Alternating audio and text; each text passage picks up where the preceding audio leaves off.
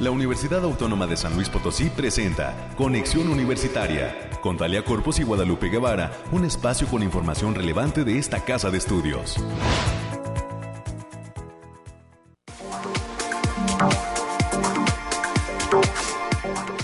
Ya estamos listos, amigas y amigos, en este 3 de octubre del 2022, listos en este espacio de conexión universitaria y agradeciendo la frecuencia del 88.5 de FM, del 11.90 de AM y del 91.9 de FM, la posibilidad de que podamos estar en comunicación usted y yo a través de esta maravillosa eh, eh, idea como es el radio. Así que en estas frecuencias universitarias nos saludamos con gusto en esta mañana de lunes, iniciando a tambor batiente con todas las ganas este, esta semana, luego de un pues descansito amplio en eh, esta universidad por el día de la universidad. Esperemos que toda la comunidad se la haya pasado de lo mejor, haya disfrutado este tiempo pues de asueto se haya divertido, se haya relajado y pues estamos ahorita eh, dándole con todo. Hoy tendremos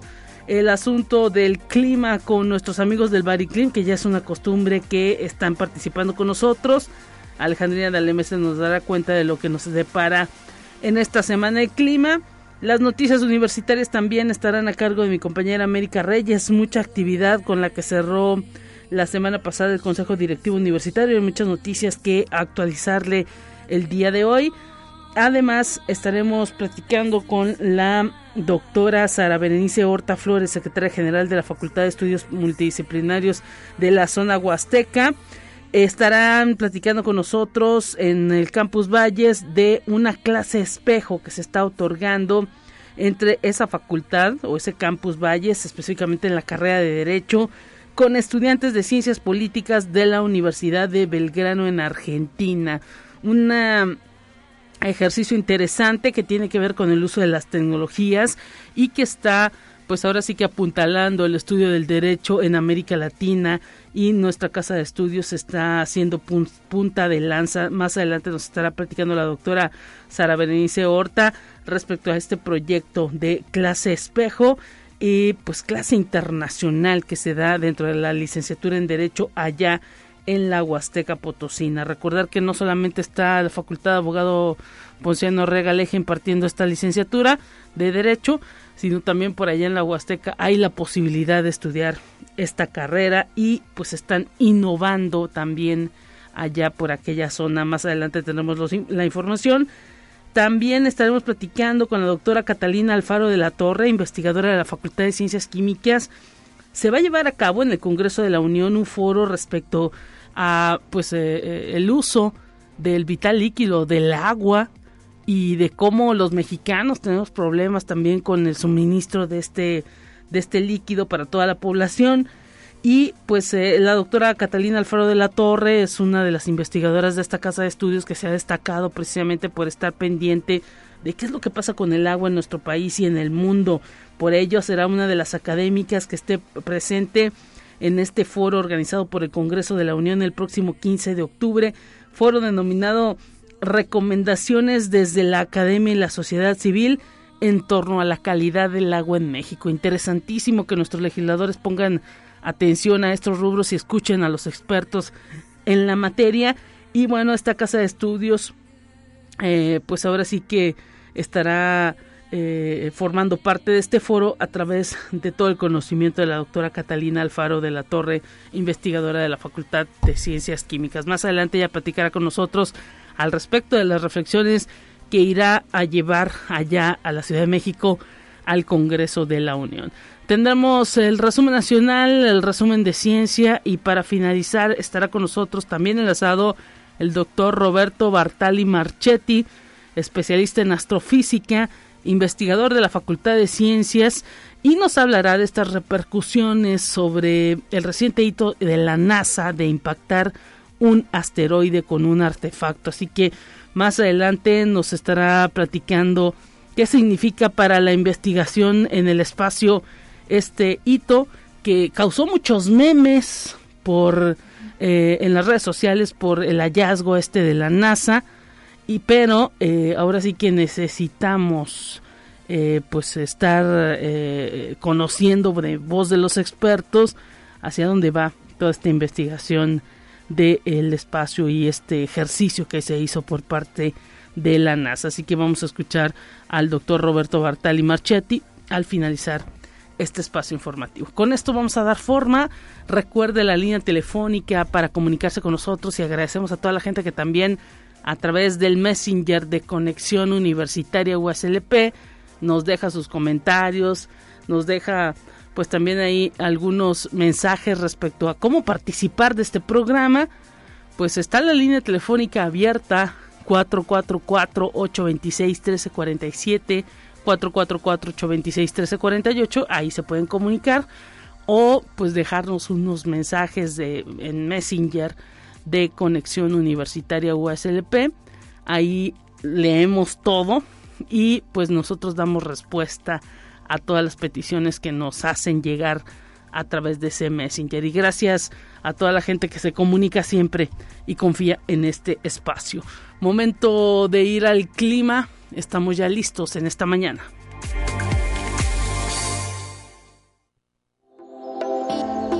Aire, frío, lluvia o calor. Despeja tus dudas con el pronóstico del clima. Alejandrina Nalemese, un gusto recibirte. ¿Cómo estás? Qué gusto saludarte, Lupita, en este inicio de semana. Aquí te traigo el pronóstico más acertado de nuestro estado, que en esta ocasión consta del 3 al 4 de octubre. En general, para esta semana en nuestro estado tendremos cielos mayormente nublados con lapsos de sol de importancia, vientos ligeros o moderados para la mayor parte de nuestro estado. Estas condiciones se presentan debido perdón, a la entrada del frente frío eh, con un conjunto de canales de baja presión, así como la masa de aire fría asociada al Frente Frío número 1, aunado a los remanentes del huracán Orlén, que propiciará eventos de precipitaciones ligeras a moderadas con eventos potenciales de chubasco para gran parte de nuestro estado, especialmente en zonas de la sierra, así como bajas temperaturas en las zonas más altas de la sierra. Ahora, desglosando por zona, en el altiplano potosino estarán con temperaturas máximas de 25 grados centígrados y mínimas de 12. Cielos medio nublados con espacios de sol de importancia. Se prevén vientos ligeros de 10 kilómetros por hora y posibles ráfagas de 20 kilómetros por hora. No se descartan eventos aislados de precipitaciones, especialmente en zonas de la sierra, sobre todo para el martes. Y en la zona media estarán con temperaturas máximas de 28 grados centígrados y mínimas de 15 cielos medio nublados con espacios de sol de importancia. Se esperan vientos ligeros de 10 kilómetros por hora y posibles ráfagas de 20 kilómetros por hora. No se descartan eventos de precipitaciones puntuales, sobre todo para el lunes. Y en la Huasteca Potosina estarán con máximas de 32 grados centígrados y mínimas de 20. Cielos medio nublados con espacios de sol disperso. Vientos ligeros de 5 kilómetros por hora y posibles ráfagas de 15 kilómetros por hora. No se descartan eventos de precipitaciones puntuales, principalmente en zonas de la sierra, sobre todo para el martes. Y en la capital potosina se presentarán temperaturas máximas de 23 grados centígrados y mínimas de 9. Cielos medio nublados con espacios de sol de importancia. Vientos ligeros de 15 kilómetros por hora y posibles ráfagas de 25 kilómetros por hora. También habrá potencial de precipitaciones, sobre todo el martes por la tarde-noche. Y nuestras recomendaciones para estos días, Lupita, es avisarles que continúa el factor de radiación ultravioleta a nivel moderado, por lo que se debe considerar no exponerse al sol más de 40 minutos consecutivos en horas de mayor insolación. También hay que tener precaución por el potencial de bajas temperaturas en las zonas de la sierra, así como potencial de chubascos, sobre todo para el martes. Hasta aquí el pronóstico, Lupita. Gracias Alejandrina por ese reporte fundamental. Estaremos pendientes eh, pues el próximo miércoles nuevamente escuchándote con todo lo que nos tengas que decir al respecto de las cuestiones climáticas. Un abrazo para ti. Un abrazo, bonito inicio de semana, Lupita. Gracias, igualmente para toda la gente que está en el Bariclim, pues ya escuchó usted todo lo que pues nos estará deparando en esta semana el clima. Prepárese, tenemos más en esta mañana.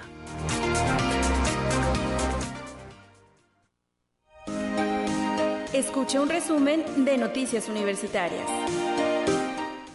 Y recibimos en cabina a América Reyes, lista en esta mañana. ¿Cómo estás, América? Bienvenido, bonito lunes. Así es, Lupita. Muy buenos días de inicio de semana para ti, para quienes nos sintonizan a través de las diferentes frecuencias. Pues ya, y como que no quiere la cosa, Lupita. Ya llegamos a octubre. Ya septiembre se nos fue como agüita. Entonces ya, ya, ya estamos ya preparándonos ya casi para Navidad, o sea, ya lo que falta, este, ya las tiendas están abarrotadas de artículos este, ya se brincaron el Halloween y todas esas menesteres, ya directo a la Navidad, dijimos, directo y sin escala, por si nos llega otra oleada de lo que sea, este para diciembre, que espero que no, pero ya están más que previstos en ese sentido. Y pues bueno, los que sí no se van a, no van a perdonar el eh, dulce o travesura o calaverita, como le quieran llamar, son los niños, así que pues ellos sí pedirán su dulcecito ahí en las casas. Y pues eh, eh, ahora sí que estaremos pendientes de esas fechas. Y por supuesto del tradicional día 1 y 2 de, de, noviembre con el festejo de nuestros difuntos. Pero pues ahora sí que exactamente como dices se llega ya el tiempo de la, de la situación decembrina y pues hay que ir preparando también el bolsillo Así también, ¿eh? Porque te encuentras cada cosita aquí carísima. No, no, no, no. Que le vaya pensando bien Santa Claus. Sí, regala efecto, no lo compre también. Quiera mucho a su familia. Bueno, mientras tanto, Lupita, pues vamos a, en lo que llega la Navidad, vamos a darle la información. Y este, el Consejo Directivo Universitario de esta Casa de Estudios aprobó el nombramiento como profesora emérita a la doctora Rosa María Martínez Rieder, luego de que la Facultad de Ciencias de la Información, a través de su directora, la doctora Cera Mireles, presentó al Pleno del Consejo Directivo Universitario la solicitud, así como la reseña de motivos para que se le otorgue el nombramiento a la exdirectora del plantel y que actualmente se desempeña como directora del Centro de Documentación Histórica, Rafael Montejano y Aguiñaga. Así que enhorabuena para la doctora Rosa María Martínez Rides, más que merecido este reconocimiento. Así es, se lo entregarán próximamente, así que pues enhorabuena para la eh, doctora que pues ahorita forma parte ahí de eh, lo que es la dirección del Centro de Documentación Rafael Montejano y Aguiñaga. Y pues también me imagino que todo su equipo de ese centro de documentación que es aquí vecino de Radio Universidad pues estará muy contento por este nombramiento. Les enhorabuena y desde aquí le mandamos un gran, gran abrazo. Y en un ejercicio inédito en América Latina, la Universidad Autónoma de San Luis Potosí presentó el diagnóstico de violencia en espacios universitarios a través de la Defensoría de los Derechos Universitarios en colaboración con la organización Rise Up Levantemos México y que contó con el trabajo de un grupo de especialistas en género, masculinidades, políticas institucionales y derechos humanos. Esto para diseñar instrumentos cualitativos y cuantitativos para el diagnóstico de violencia en espacios universitarios. Pues también enhorabuena para la doctora Keletsu Navarro por ese gran trabajo que ha venido desarrollando a través de estos últimos años. Así es, y todo el gran equipo también de eh, académicos, de enfermería, psicología, de psicopedagogía y de las áreas del derecho, por supuesto, que eh, pues están ahora sí que siendo parte de este diagnóstico y que pues son quienes como expertos están pues ahora sí quedando las calificaciones para definir el rumbo que va a tomar la universidad y tratar de cambiar un poquito pues esas actitudes que traemos ya un tanto culturales en torno al machismo y al no respeto de las mujeres. Sí, ya desafortunadamente son actitudes muy arraigadas y que y que también por lo mismo este son menos visibles porque ya las ya las normalizamos de alguna manera. Entonces, enhorabuena también por este gran ejercicio y este gran trabajo que se está realizando al interior de esta casa de estudios. Y también, Lupita, el día de hoy en el auditorio de la Facultad de Ciencias de la Comunicación, a partir de las nueve y media de la mañana, ya en un ratito más, se va a llevar a cabo la inauguración de la 34 edición de la Semana Estudiantil de la Facultad y que tendrá actividad hasta el próximo 7 de octubre y que va a iniciar con la inauguración del mural del Centro de Producción Audiovisual que fue pintado por la egresada y artista gráfica Citlale Minzar. Pues enhorabuena por esta por esta edición, ya la 34 de nuestra casa también chiquita de la Facultad de Ciencias de la Comunicación. Un gran abrazo para todos los colegas y hay que decir que les quedó de pelos estos ahora sí que estos murales que se han eh, que se van a estar inaugurando el día de hoy en ese centro de producción audiovisual, o CEPAF, conocido de esa manera, ahí por los egresados y por los estudiantes. Y pues señalar que eh, prácticamente está dando todo el recorrido estos murales de lo que representaron los medios de comunicación y lo que son ahora hasta llegar a las redes sociales. Un ejercicio muy creativo y pues una chica ahora sí que eh, con mucho talento Citlani Minsat. Y hay que decir que pues ella misma ideó, es egresada de ahí de la Facultad de Comunicación y ella ideó estos murales que pronto se podrán ver ahí en las redes sociales de esta Facultad de Ciencias de la Comunicación. Pues desde aquí también un abrazote muy grande para para la Facultad de la Comunicación. Y autoridades universitarias van a presentar el día de mañana, martes 4 de octubre, a partir de las 10.30 de la mañana, la presentación de todas las actividades del quinto Festival de Cine de la UASLP. Esta actividad se va a llevar a cabo en el auditorio Rafael Nieto Compeán, pues también ya próximamente ya arrancas, también cuando hace mucho, hace cuánto no decíamos que se iba a realizar y ya estamos a cosita de nada de que se lleve a cabo, Lupita. Así es. Y en sesión ordinaria del Consejo Directivo Universitario, se aprobó por unanimidad la orientación de presupuesto y disposición de recursos ordinarios y o extraordinarios para reforzamiento del edificio 3 de la Facultad de Ciencias, el cual se encuentra ubicado en el campus Pedregal y que también se encuentra afectado en su estructura desde su creación. El presidente del Consejo, el rector del doctor Alejandro Javier Cermeño Guerra, y como parte de la orden del día, hizo del conocimiento del Pleno las acciones a, realizar para poder iniciar los trabajos de reforzamiento del edificio 3 allá en la Facultad de Ciencias, los cuales se van a realizar en dos etapas. En primer lugar, el reforzamiento interno que requiere de mayor atención para posteriormente llevar a cabo el reforzamiento externo. Hay que decir que también este, los muchachos no se van a ver afectados porque habrá facultades que podrán prestar algunos de sus recintos para que ellos reciban clase y sí que no haya problemas en su seguridad.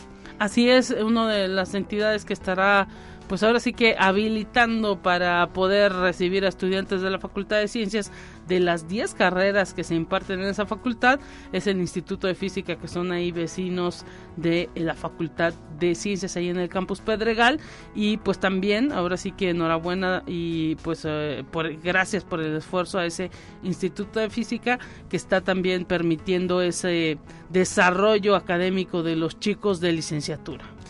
Y ya para concluir, Lupita, también decirte que esta casa de estudios firmó un convenio de colaboración con el Ayuntamiento de Ciudad Fernández que permitirá trabajar de manera conjunta en diversos programas y acciones en beneficio de ambas instituciones. En el edificio central, por parte de la UASLP, firmó el rector, el doctor Alejandro Javier Cermeño Guerra, y por el Ayuntamiento de Ciudad Fernández, el doctor Marco Antonio González Jasso. Como testigos de este acuerdo estuvieron presentes el secretario general de la UASLP, el maestro Federico Arturo Garza Herrera, así como el secretario general del Ayuntamiento de Ciudad Fernández, el profesor Miguel Josué Ávila García, así como el síndico, el licenciado David Alejandro González Pérez y el doctor Héctor López Gama, quien es director de la Unidad Académica Multidisciplinaria Zona Media, nuestro campus en Río Verde, entre otras autoridades. Estaremos pendientes de cómo avanza toda esta vinculación que está haciendo la universidad en sus distintos campus, como es el campus de la Zona Media del Campus Río Verde. Muchísimas gracias América por todo el reporte, estaremos pendientes. Excelente día para todos, cuídese. Mañana que te vuelvan a escuchar, tenemos más en esta mañana.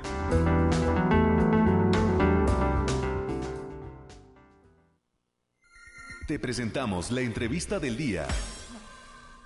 Y precisamente a uno de los campus de nuestra universidad nos estamos enlazando en esta mañana, recibiendo con muchísimo gusto y agrado a la doctora Sara Berenice Horta Flores. Ella es secretaria general del campus Valles, o de lo que es lo mismo, a la Facultad de Estudios Profesionales de la zona Huasteca.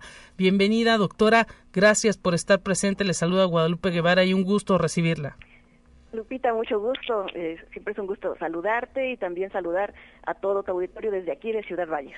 No, pues es el nuestro porque sabemos que ustedes están ahora sí que haciendo un gran esfuerzo para que los estudiantes reciban pues todo lo que tiene que ver con el desarrollo de su formación académica de manera pues ahora sí que eh, tecnológica, profesional y han hecho un ejercicio denominado clase espejo con estudiantes de una universidad de Argentina. Platíquenos.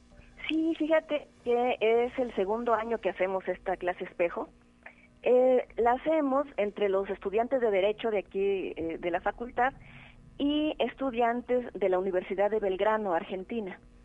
Lo interesante aquí es que los alumnos en Argentina son de relaciones internacionales y se involucraron en otra carrera de ciencia política y hacen un estudio conjunto eh, junto con nosotros de derecho en el área de internacional humanitario. Es decir, la clase espejo, eh, la naturaleza de la clase espejo es que cada, en cada materia, en algún momento se toca un punto que se ven en los tres programas educativos o en, en, en las materias.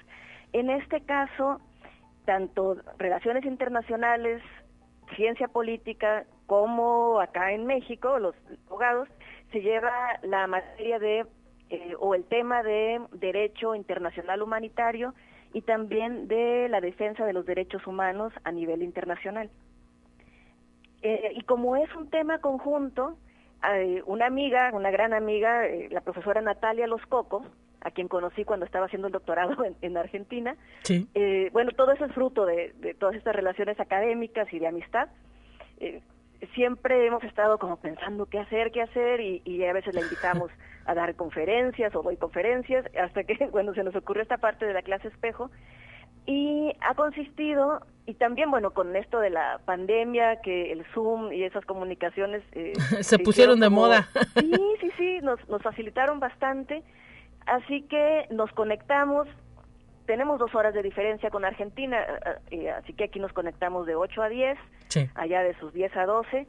Em, hay dos etapas. Una es donde los profesores damos la clase. Sí. Así que, bueno, a mí me tocó dar eh, derechos humanos a nivel internacional, la defensa de los derechos humanos. Este año se sumó la doctora Blanca Torres, que también habló del sistema eh, de derechos humanos de la defensa en el sistema europeo y en el sistema africano, me tocó el interamericano. Y después la profesora Los Coco dio derecho internacional humanitario, que son los derechos humanos que se activan en tiempos de guerra. Wow. Sí, este, sí es, fuerte el tema. De ahí eh, va a pasar un mes, eh, ya hicimos los equipos, eh, la idea es hacer equipos entre la mitad mexicanos, la mitad argentinos, y eligen un tema para investigar. Mire. El año pasado investigaron temas y después se, hacemos otra clase en donde exponen los temas. Pero ya con la experiencia, los que el año pasado se emocionaban con el tema y no terminaban sus 10 minutos. Nunca son suficientes, doctora. No, no, no, no. Entonces ahora eh, ideamos, bueno, siempre hay que estar este, innovando, van a hacer un video de 5 minutos. Entonces lo van a estar, eh, pues van a estar tratándolo y de esta manera, pues conviven eh, abogados, relaciones internacionales, politólogos. Eh, nuestros alumnos aquí son de séptimo semestre y allá también están como a la mitad de la carrera. Eh, y bueno, nos ha quedado muy buena experiencia los alumnos que estuvieron el año pasado. Este, sí me decían, doctor, hágalo otra vez, porque mire, nosotros todavía nos, nos conectamos con, y estamos, o sea, se crean lazos de amistad también. Ya hasta se quieren ir a Argentina, algunos de Valles, ¿no? Eh, sí, seguramente ya, ya de estar ahí este, haciendo sus planes, o de allá para acá, porque les cuentan las cascadas y todas las cosas este, interesantes que hay acá y culturales. Pero ha sido interesante y además, pues, la parte de la internacionalización, de, que convivan con otros, con, pues con pues otra cultura, hablamos español, por supuesto, pero en lo que sí coinciden, pues es en la defensa de los derechos humanos a nivel internacional.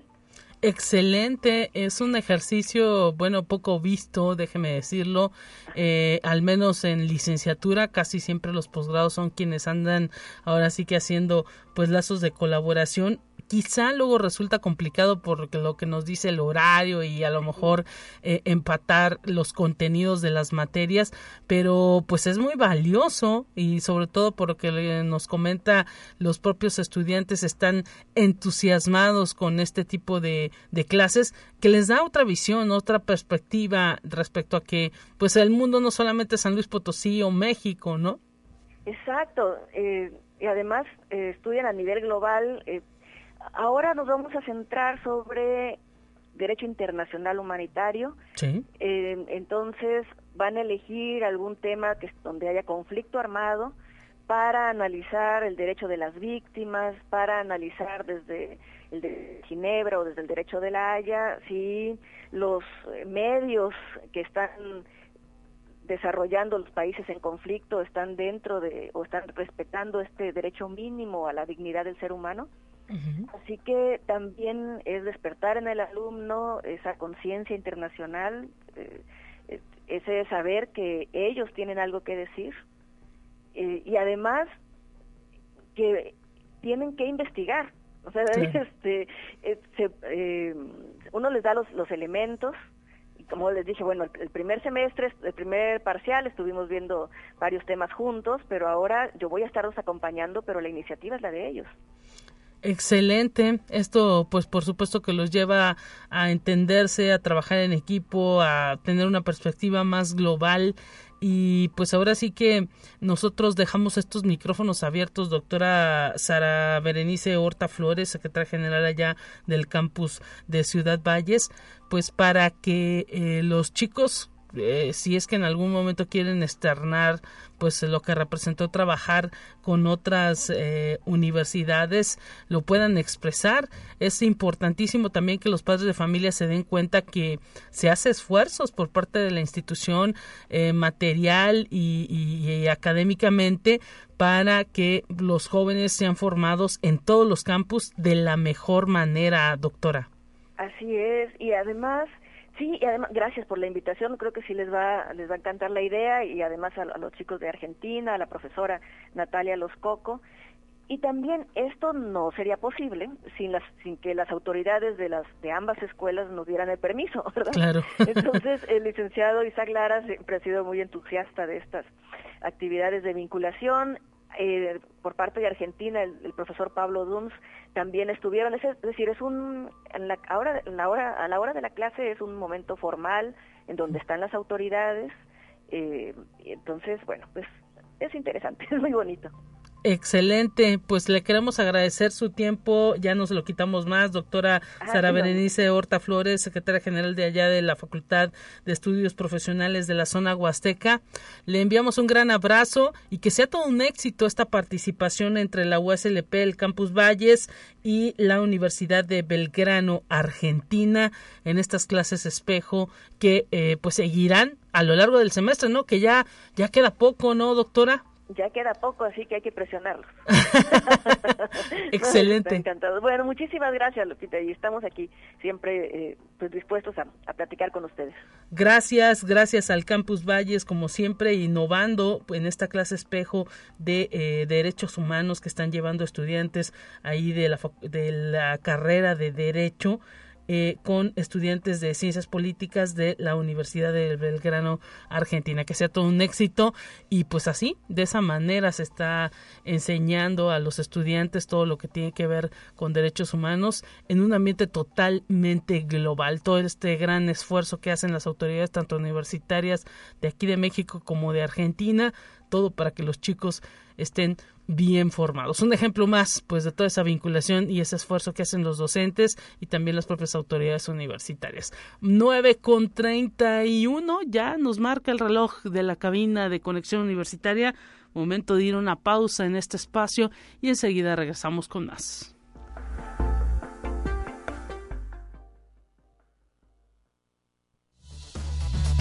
Es momento de ir a un corte. Enseguida volvemos.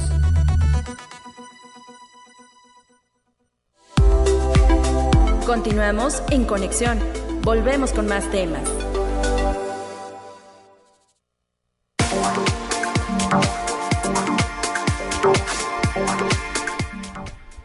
Estamos, estamos de regreso en Conexión Universitaria y vamos a continuar con una serie de invitados que estarán participando en este espacio. Le decíamos que el Congreso de la Unión estará organizando el próximo 5 de octubre de este 2022, ya prácticamente en dos días más, eh, pues un foro que tiene o que ha denominado recomendaciones desde la academia y la sociedad civil en torno a la calidad del agua en México. Y bueno, una de las expertas en estos temas que tiene esta Universidad Autónoma de San Luis Potosí, pues es la doctora Catalina Alfaro de la Torre.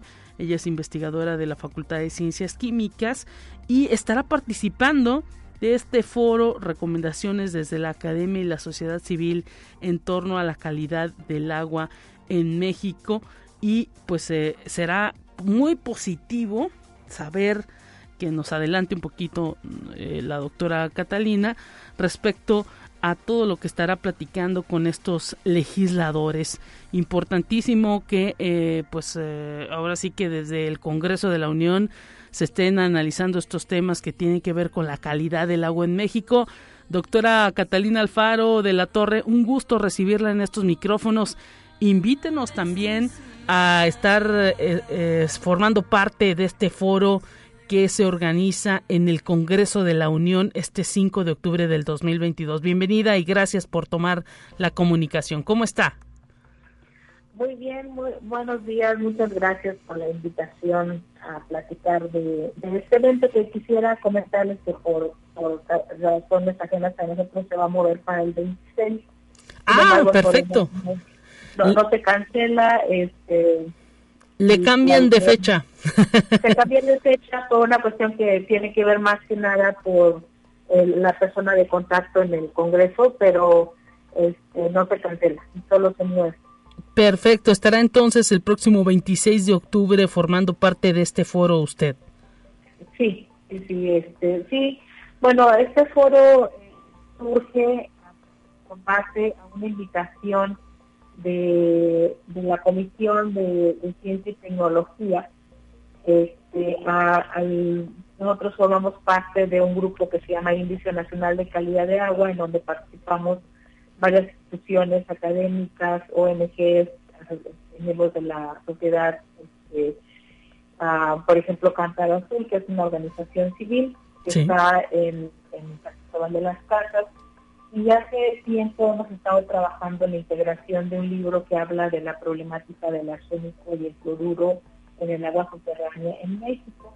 Y de eso surgió la idea, este, donde nos piden que presentemos las recomendaciones del libro, porque la, la academia, la sociedad civil hace sobre la calidad del agua en base a los resultados que presenta el libro.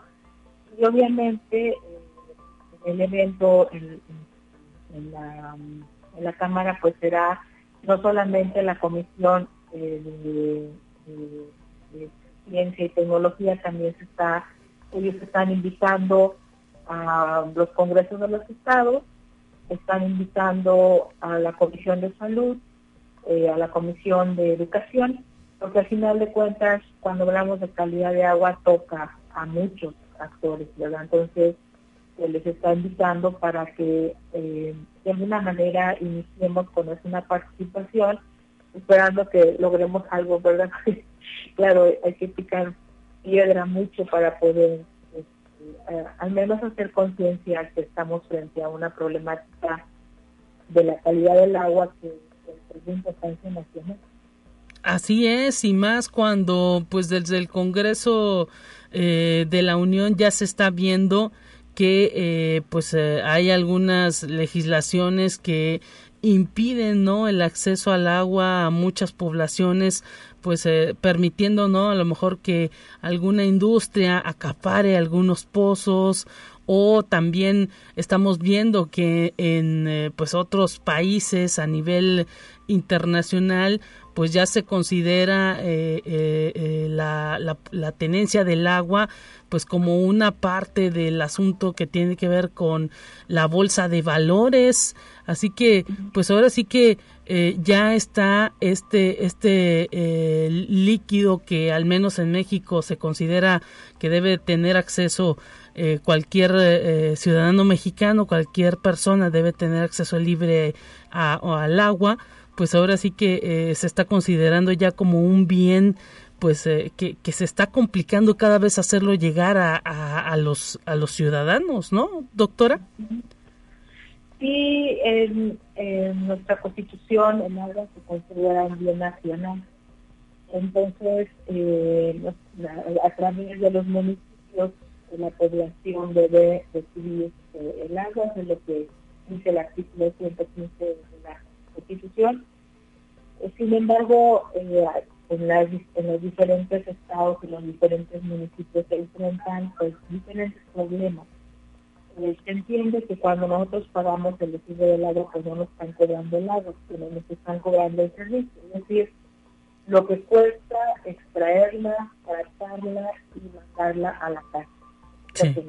porque el agua en sí misma, el recurso en sí mismo, pues es, eh, un bien de, la nación. Entonces, pero eh, obviamente para que el agua llegue a la casa, pues hay un costo, hay un costo por, por el bombeo, por el tratamiento y eso es lo que esencialmente se nos Entonces, con base a esto, pues eh, sí en, el país hay pues, diferentes eh, retos para los municipios de poder eh, no solamente mandar agua, sino también que el agua tenga la calidad apropiada para que las personas puedan tomarla y cocinar con ella y que eso les represente un problema de salud.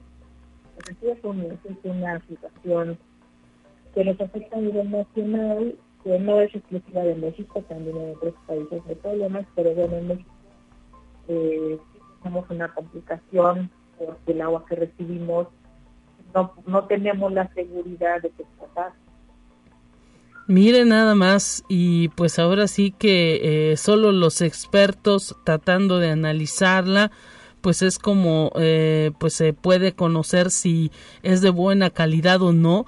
Y más lo dicen también algunos expertos por la, eh, eh, la manera en que la estamos extrayendo cada vez al menos aquí en San Luis Potosí a mayores profundidades cuando pues ahora sí que eh, anteriormente no se tenía que acabar tanto para tener agua hoy pues están los pozos cada vez más profundos se requiere mayor tecnología mayor esfuerzo eh, de esa tecnología o de esa maquinaria para poder extraerla y por ello también hay que hacer conciencia, doctora. Y definitivamente este, hay una parte importante que, que hace la, que hace la autoridad, pero hay otra parte importante que debemos hacer los ciudadanos, eh, no solamente con el cuidado del agua, sino también cuando eh, se nos habla de que hay alguna problemática eh, relacionada con la calidad, por ejemplo, pues sí tomar precauciones este, para proteger nuestra salud, como por ejemplo el consumo de agua purificada. Bueno, en, México también pues tenemos la, eh, el acceso a las purificadoras o las rellenadoras que nos ofrecen el agua a un costo un poquito más accesible. Entonces, eh, digamos que tomemos conciencia de que si no tenemos seguridad sobre la calidad del agua que recibimos, pues eh, para tomar y cocinar sí busquemos la forma de utilizar el agua purificada en lo que pues en algún futuro la autoridad nos pudiera asegurar que, tenemos o que, o que recibimos en la casa eh, agua de calidad suficiente como para poderla tomar un poco es el sentido del libro, hacer, hacer difusión de una problemática, hacer recomendaciones para que la gente pueda eh, tener conocimiento, además proteger eh, por su propio interés de salud, ¿verdad? Entonces, eso es un poco la intención y bueno, en la Cámara de Diputados no lo que queremos hacer es una recomendación en la cual consideramos que hace falta una mayor estrategia de, comunicación, de trabajo conjunto entre los tres niveles de gobierno, porque el municipio solo, es el que recibe menos recursos, no lo va a poder resolver en el corto plazo. Necesita realmente la colaboración estatal y federal y de la población para poder resolver un problema tan complejo como es el agua, porque además en cada localidad la situación puede ser diferente, ¿verdad? hay que analizar pues, localmente cómo se puede plantear una estrategia para mejorar el, no solamente la distribución, sino nosotros vamos un poquito más enfocados hacia la calidad porque tenemos a tener potable claro que tenemos en riesgo de salud. Pues atención con esto, ahora sí que el próximo 26 de octubre estará usted en la Ciudad de México. Este foro se va a transmitir, imagino, a través del canal del Congreso. Sí, a través del canal del Congreso y de las redes sociales, también este, a las personas que se inscriban al, al foro eh, y se les enviará, ellos, eh, ellos, los organizadores les enviarán un link para que puedan conectarse, de tal manera que puedan ah, plantear dudas o preguntas eh, que tengan inquietudes, manifestar alguna inquietud. Eh, eso obviamente este, será, eh, se les dará el, bueno, la hora entiendo que se mantiene a las 11 de la mañana y se les dará el link para que se puedan conectar. Perfecto, pues eh, esto me imagino que también ya en las redes sociales de la Facultad de Ciencias Químicas a la que usted pertenece se estará promoviendo este foro a través de un cartel. Y bueno, este, dimos a conocer el 5 de octubre, este, esto del cambio de la fecha fue apenas el viernes pasado por una cuestión de trabajo de las personas están en la organización. Sí. Eh, yo haré difusión este, a través de la, de, la facultad eh, con la actualización de la fecha cuando ya sea formal, cuando ya, eh, digamos, ahorita este, quedamos de acuerdo en esa fecha del 26 y esperemos que ya no se cambie, pero vamos a dar a conocer la fecha que formalmente ya quedó, este, para que las personas interesadas puedan conectarse sin problema.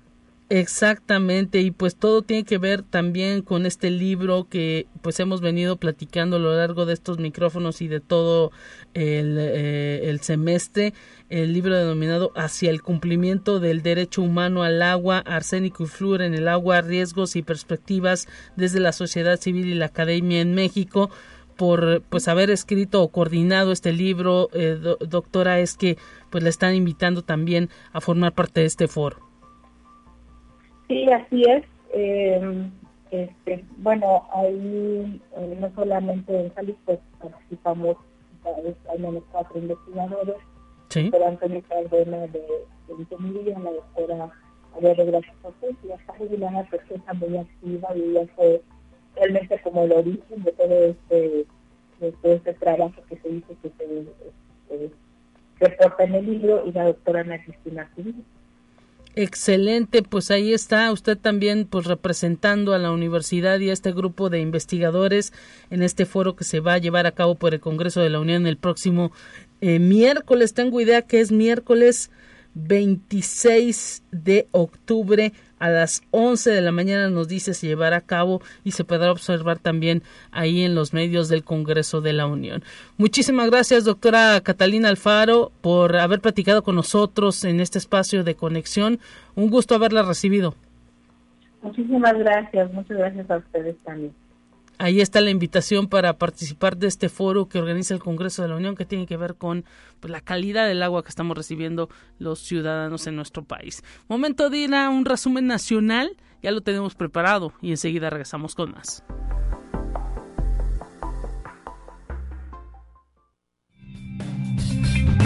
Entérate qué sucede en otras instituciones de educación superior de México. La generación del conocimiento se sirve de diferentes herramientas tecnológicas y equipo especializado de alta gama. Por ello, la rectora Lilia Cedillo Ramírez inauguró el Laboratorio de Resonancia Magnética Nuclear de la Facultad de Ciencias Químicas, un espacio remodelado que ahora cuenta con un equipo de RMN de 500 MHz de última generación. Al reinaugurar este laboratorio, insistió en que este nuevo equipo estará destinado no solo a la investigación, sino también a la docencia. En este sentido, se comprometió a seguir brindando su apoyo para el equipamiento de los laboratorios y atender otras necesidades que surgen en estos espacios. Conexión Universitaria. Con una programación vasta y plural que incluye ópera, danza, música, teatro, literatura, cine, artes visuales y actividades académicas, inició la primera edición del Festival Cultura UNAM, que se extenderá hasta el 16 de octubre. La inauguración del encuentro se realiza en la sala Netzahualcoyot del Centro Cultural Universitario, con el estreno mundial de la ópera La sed de los cometas, que indaga en la vida de Sor Juana Inés de la Cruz, en donde Mónica Lavín escribió el libreto y la composición musical es autoría de Antonio Juan Marcos. La dirección escénica está a cargo de Belén Aguilar. Conexión Universitaria programas académicos de licenciatura de la Universidad Autónoma de Sinaloa lograron la reacreditación con vigencia de cinco años. Así lo informó el rector doctor Jesús Madueña Molina en sesión ordinaria del Honorable Consejo Universitario por tercera ocasión a la licenciatura en Arquitectura de la Facultad de Arquitectura Culiacán y las licenciaturas en Administración de Empresas y Contaduría Pública, ambas de la Facultad de Ciencias Económico-Administrativas de Mazatlán. Universitaria. La Universidad Autónoma de Nuevo León celebra 89 años de vida con el firme compromiso de que la institución educativa sea un referente nacional y con proyección global. Por ello está en proceso de internacionalización, de tal forma que entrega egresados con un nivel internacional y con doble titulación que puedan parar en cualquier parte del mundo con suficiente conocimiento académico y de los diversos idiomas. Al año, alrededor de 500 alumnos se van al extranjero, así lo destacó el rector de la Universidad Autónoma de Nuevo León, Santos Guzmán López.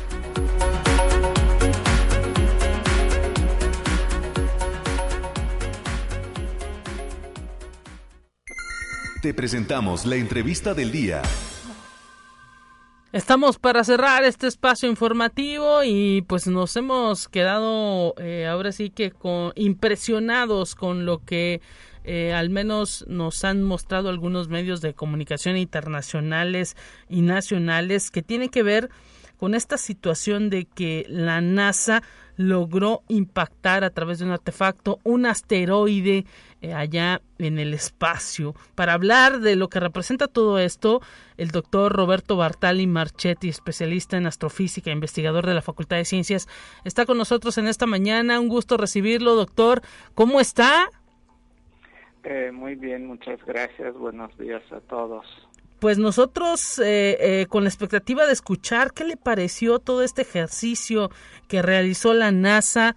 Imagino que muy estudiado usted por ahí en sus eh, en sus redes sociales estuvo pues muy pendiente de la situación. Sí, es algo muy importante. De hecho, es la primera vez que se hace un experimento que, bueno, no es nada más de la NASA, sino hay varios, eh, varias naciones involucradas en eso. La cuestión es, eh, este experimento estaba eh, pensado para ver qué podemos hacer si a algún asteroide se le ocurre ir en camino y, y, en ruta de colisión con nuestro planeta. Sí. Eh, estamos hablando de cantidades de energías enormes, entonces no es simplemente eh, mandar algo para poderlo desviar, ¿no? Entonces necesitamos encontrar la manera de que se pueda desviar de su camino muchísimo antes de que se acerque de manera peligrosa a nuestro planeta. Mire, eso, parece como una película de ficción, ¿no? Sí, definitivamente uno podría pensar la solución Armageddon, ¿no? que sería la más eficaz, y no, definitivamente esa es la peor solución que podemos tener. Tenemos que tomar en cuenta que eh, cada 14 días en promedio tenemos una colisión con un pequeño asteroide, pero no los conocemos todos, entonces hay un montón que podrían estar eh, digamos, esperando ¿no? el momento más adecuado para llegar a chocar con nosotros. Mire. Y, y las consecuencias pues son muy, muy graves. Exacto. Eh, eh, entonces la idea de esta misión fue, y si intentamos, en lugar que destruirlo, desviarlo aunque sea pocos milímetros, pero con el paso del tiempo puede ser suficiente como para que pase de lado y no choque. ¿Fue lo que se logró? Eh, no lo sabemos. Eh, ah. lo que sí logramos fue un enorme espectáculo. Eh, la nave llegó exactamente al lugar donde tenía que llegar. La colisión ocurrió de manera prácticamente como se pensaba. Lo que todavía no sabemos es cómo reaccionó el asteroide, porque ah. ahora se necesitan meses de mediciones precisas para saber realmente si se va a desviar o no. Y de eso está encargada una pequeña nave, no, de hecho es un nanosatélite, es una cosa del tamaño de una caja de zapatos. Mire. Que tiene instrumentos que ahora está persiguiendo, de hecho, a ese asteroide y está haciendo mediciones muy precisas. Y el próximo año saldrá otra nave que ahora va a hacer un estudio más detallado, va a ver y, va a tomar fotografías del posible cráter que se haya hecho eh, gracias a la colisión de DART. Y en base a eso, ya en el próximo año vamos a saber si se logró desviar o no. Oiga, doctor, y pues eh, cuando uno escucha esto, dice, pues o piensa, eh, esta, este artefacto que se mandó para hacer pues colisión, ¿qué contenía? Nada, era la simple nave. Una cámara, de hecho el único instrumento que tenía la nave era una cámara, por eso pudimos tener las imágenes ¿no? de acercamiento hasta el último instante. De hecho, la última imagen llegó en partes porque se estrelló antes de que pudieran terminar de descargarse las imágenes y, por eso sabemos exactamente cómo, eh, cómo fue el choque. Y desde tierra, eh, bueno, de hecho todos los telescopios del mundo y los telescopios en el espacio estuvieron observando, pero también desde la Tierra con telescopios pequeños hubo gente que pudo ver la colisión. Se pudo observar el incremento de brillo eh, que fue igual a 10 veces y eh, todo el montón de polvo, todo el montón de, partículas, de piedras que fueron lanzadas al espacio. Mire nada más. Y pues todo con la idea de que en algún momento se pueda desviar o al menos eh, eh, pues sacar de la órbita de algún posible pues impacto de un asteroide con nuestro planeta. Sí, porque por ejemplo recordemos en 1908 en Tunguska, eh, en Siberia, hubo una colisión que eh, destruyó más de 2.000 kilómetros cuadrados de bosque. Eh, en 2013 sobre Chelyabinsk, también en Rusia, que más de mil edificios fueron dañados y entonces no estamos, no está Superman ahí esperando al asteroide para darle una patada, algo tenemos que hacer, ¿no? Exacto. Pues mire qué interesante, eh, pues todo lo que se está desarrollando, nos dice no solamente Estados Unidos a través de la NASA, sino eh, me imagino que algunas agencias europeas y científicos de todo el mundo eh, pues eh, desarrollando este tipo de experimentos que nos dice usted para pues tratar de salvar el planeta. Sí, y, de hecho va a ser muy interesante el resultado porque eh, no necesariamente vamos a lograr el objetivo. Sí. puede ser que la energía de ese impacto fue demasiado pequeña, mm. pero de todos modos, si no se logra, será precisamente porque necesitamos pensar en más energía o otra otro tipo de estrategia. Si se logra y el resultado es menor de lo esperado, también va a ser útil. O sea, cualquier cosa que llegue a pasar será información fundamental para saber qué vamos a hacer en el futuro. El hecho es que pues apenas se va a conocer si se desvió poquito de su trayectoria. En caso de que no se desviara, ¿hay, ¿hay mediciones ya previstas de cuándo entraría este asteroide a la Tierra y en dónde caería? No, esto eh, es uno de los asteroides peligrosos, es decir, que cruzan las órbitas, la órbita de la Tierra. Eh, en este momento tenemos una lista de casi 3.000 asteroides peligrosos, 30.000 que cruzan la órbita terrestre, pero de todos los que conocemos no hay ninguno que pueda llegar a chocar mm. de los peligrosos. Pero eso no significa que los más chiquitos no sean igual de peligrosos.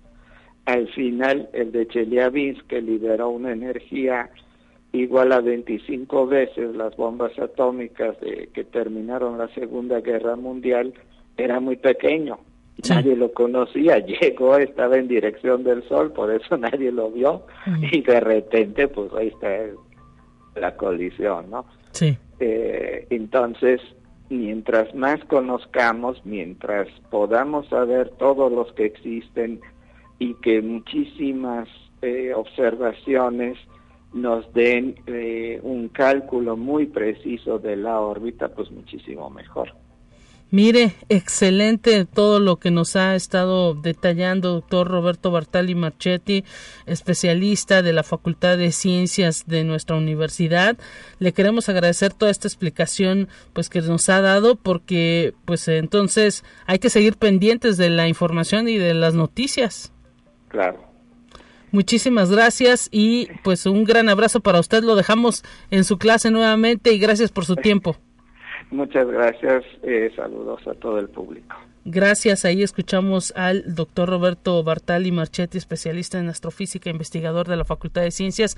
Con esto nos vamos, amigas y amigos. Quédese en Radio Universidad a través del 88.5 y 1190. Un saludo para todos y pásenla bien. Hasta el miércoles.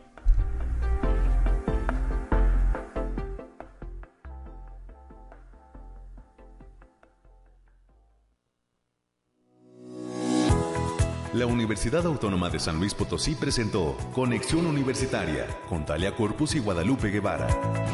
Sintoniza de lunes a viernes de 9 a 10 horas en Radio Universidad 88.5 FM y 1190 AM en San Luis Potosí. En el 91.9 FM con cobertura en el Altiplano Potosino o en el resto del mundo por el portal www.uaslp.mx y la app UASLP de descarga gratuita.